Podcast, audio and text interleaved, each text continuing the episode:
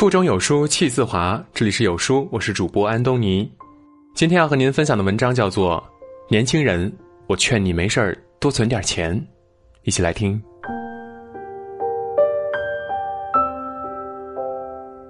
人们都说教育、医疗、住房是现代人身上背负的三座大山，可我也不知道是倒了什么大霉，不仅背负着这三座大山，还额外多了三片随时能把我淹没的大海。钱包的空虚，单身的凄凉，以及不断稀少的发量。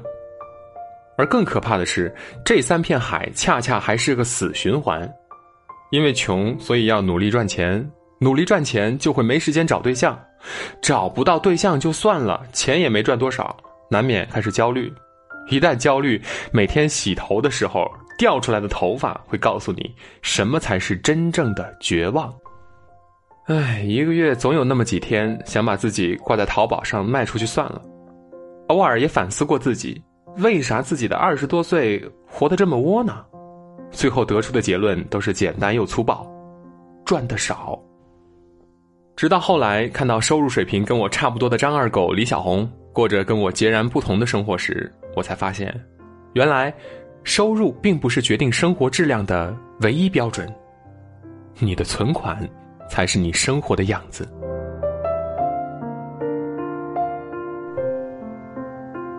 我曾经和闺蜜去过一次非同凡响的毕业旅游，当时的我们还是大学生，每个月的生活费只会有超支，不会有结余。整天理所当然的做着月光族，直到我们站在旅行社的门外盯着别人的海报，才猛然发现自己简直就是拿着买大宝的钱，跑去买人家的 SK two。最后不得不厚着脸皮问家里人拿了一笔小小的旅游基金，报了一个超级特惠团。五天的行程，三天都是购物点，剩下两天才是自由行，在机场的那种。睡的是破破烂烂的宾馆，吃的是难以入口的饭菜。好不容易去到一个景点，刚想拿出单反拍个照，镜头盖还没掀开呢，导游就已经催着我们向前走。旁边的游客都在兴高采烈的拍着照片，我们却只能垂头丧气、遮遮掩掩的搭着互相的肩膀穿过人群，完全就是扫黄现场即视感。整趟旅程下来，快乐的时刻没多少。耻辱的回忆倒是一大堆。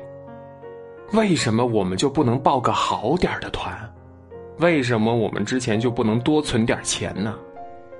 其实我们也知道一分钱一分货这个道理，也知道纯玩团就是比特价团好。可是我们就是出不起那笔钱，哪怕道理都懂，还是要为现实折腰。没钱的时候，你连选择的权利都没有。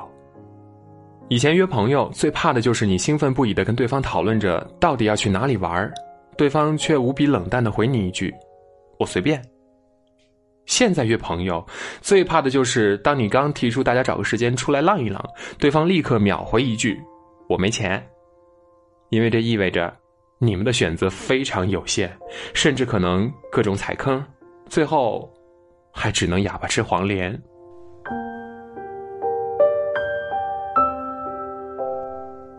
最近几年，越来越多的文章都在鼓吹消费，更有言辞偏激者直接认为存钱只是傻子的操作。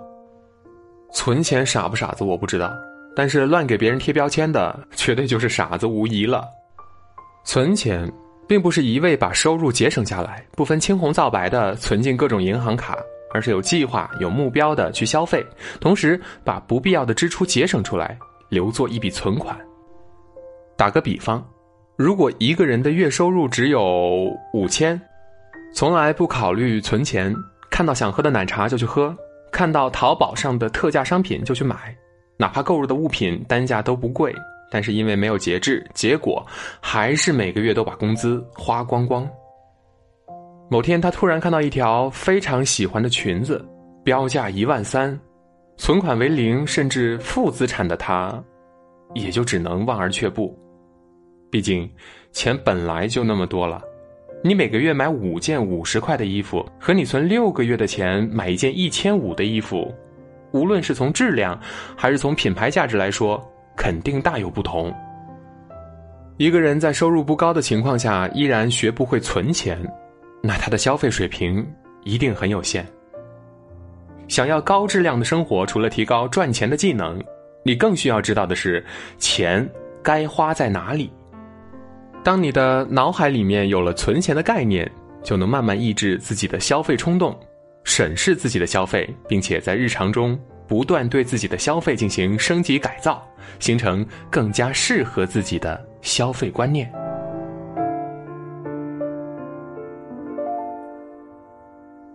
经常会听到一些身边人的抱怨，每天下班回到家里就要面对着蛮不讲理的父母。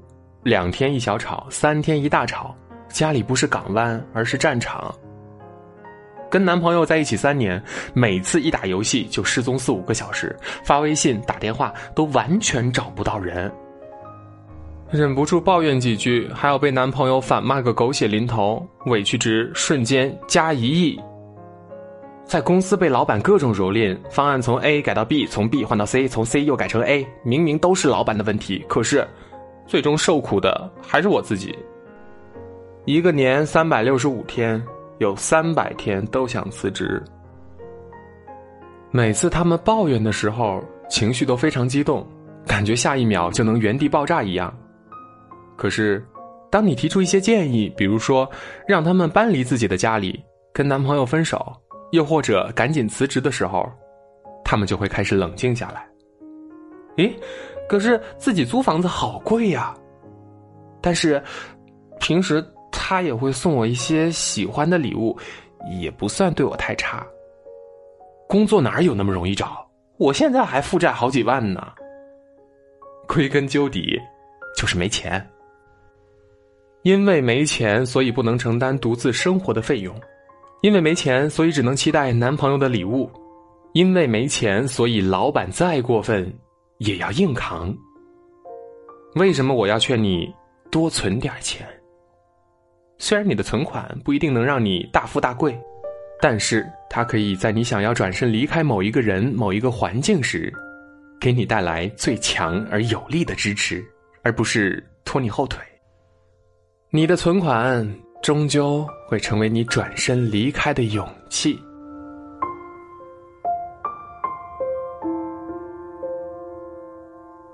苏芒效力时尚传媒集团二十四年，打下来整个时尚帝国的半壁江山。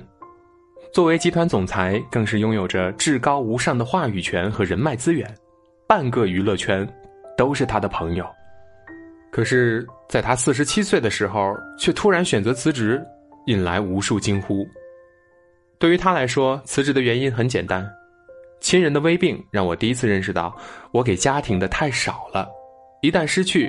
是无可挽回的，在妈妈病重的情况下，他选择回归家庭，而这样的例子并不少见，甚至更多人需要面临的情况是，生活中出现意外需要资金救急，自己却因为存款为零，只能到处奔波借款，万一没借到，还将因为时间关系错失最好的处理良机。我们永远不知道明天和意外哪个先来。所以在珍惜当下的同时，还需要给未来存上一笔资金。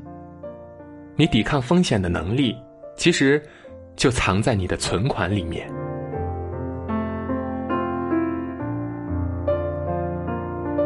在很长一段时间里面，没有意识到存钱重要性的我，都是资深的月光族。每天起床叫醒我的不是闹钟，而是贫穷。可是，当我发现越来越多的人们因为学会存钱，把日子过得越来越好，我才意识到，你的存款就是你生活的样子。它暴露着一个人的消费观念，也暗示着一个人的未来机遇。想想看，如果你什么存款都没有，万一哪天有人向你提供一个超棒的投资机会，百分百稳赚不赔，你难道要给别人开一张口头支票？想想看，如果你什么存款都没有，万一哪天你想报一门课程，学完月薪就能直接翻两倍，你难道要跟学校商量分期付款？钱不是万能的，但没钱是万万不能的。社会不会因为你一句“我没钱”，就对你网开一面，命运也不会因为你一句“我很穷”，就给你格外开恩。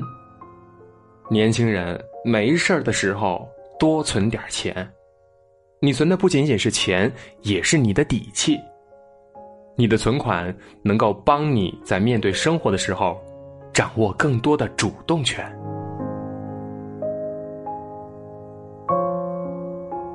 在这个碎片化的时代，你有多久没有读完一本书了？长按扫描文末二维码，在有书公众号菜单免费领取五十二本共读好书，每天有主播读给你听。好了，这就是今天跟大家分享的文章，不知你是否有所感悟呢？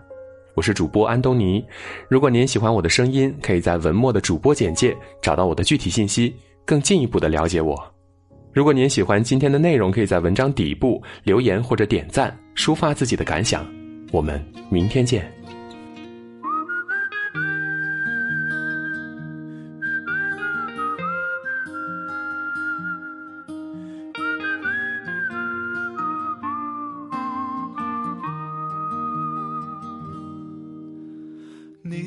多久没有看到满天的繁星？城市夜晚，虚伪的光明遮住你的眼睛，连周末的电影也变得不再有趣。疲惫的日子里，有太多的问题。就单身一人，不再去旅行？习惯下班回到家里，冷冰冰的空气。爱情这东西，你已经不再有勇气。情歌有多动听，你就有多怀疑。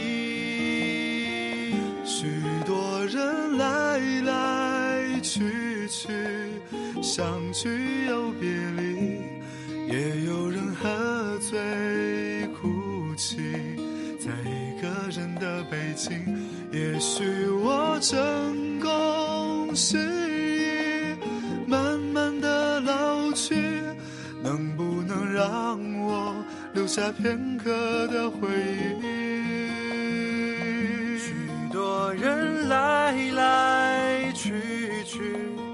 相聚又别离。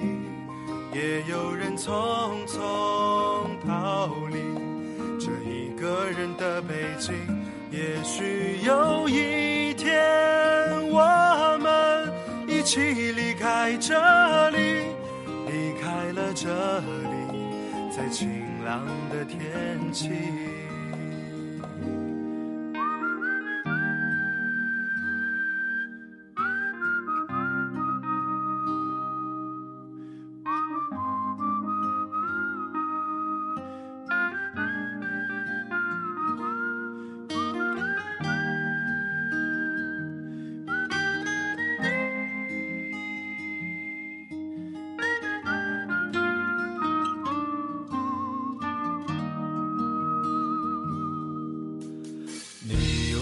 我就单身一人，不再去旅行。习惯下班回到家里，冷冰冰的空气。爱情这东西，你已经不再有勇气。情歌有多动听，你就有多怀疑。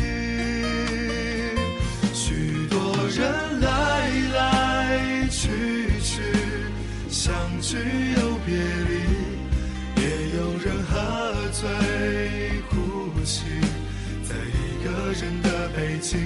也许我成功失意，慢慢的老去，能不能让我留下片刻的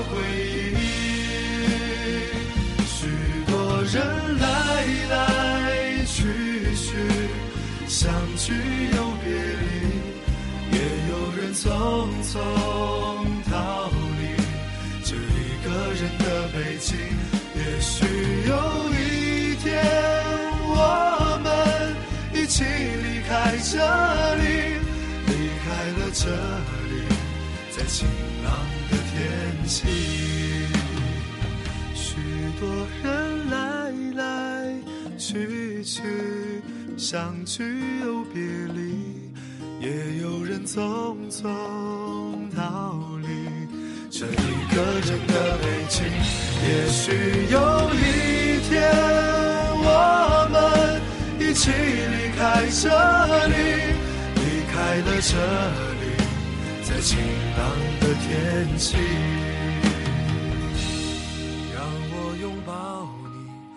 在晴朗的天气。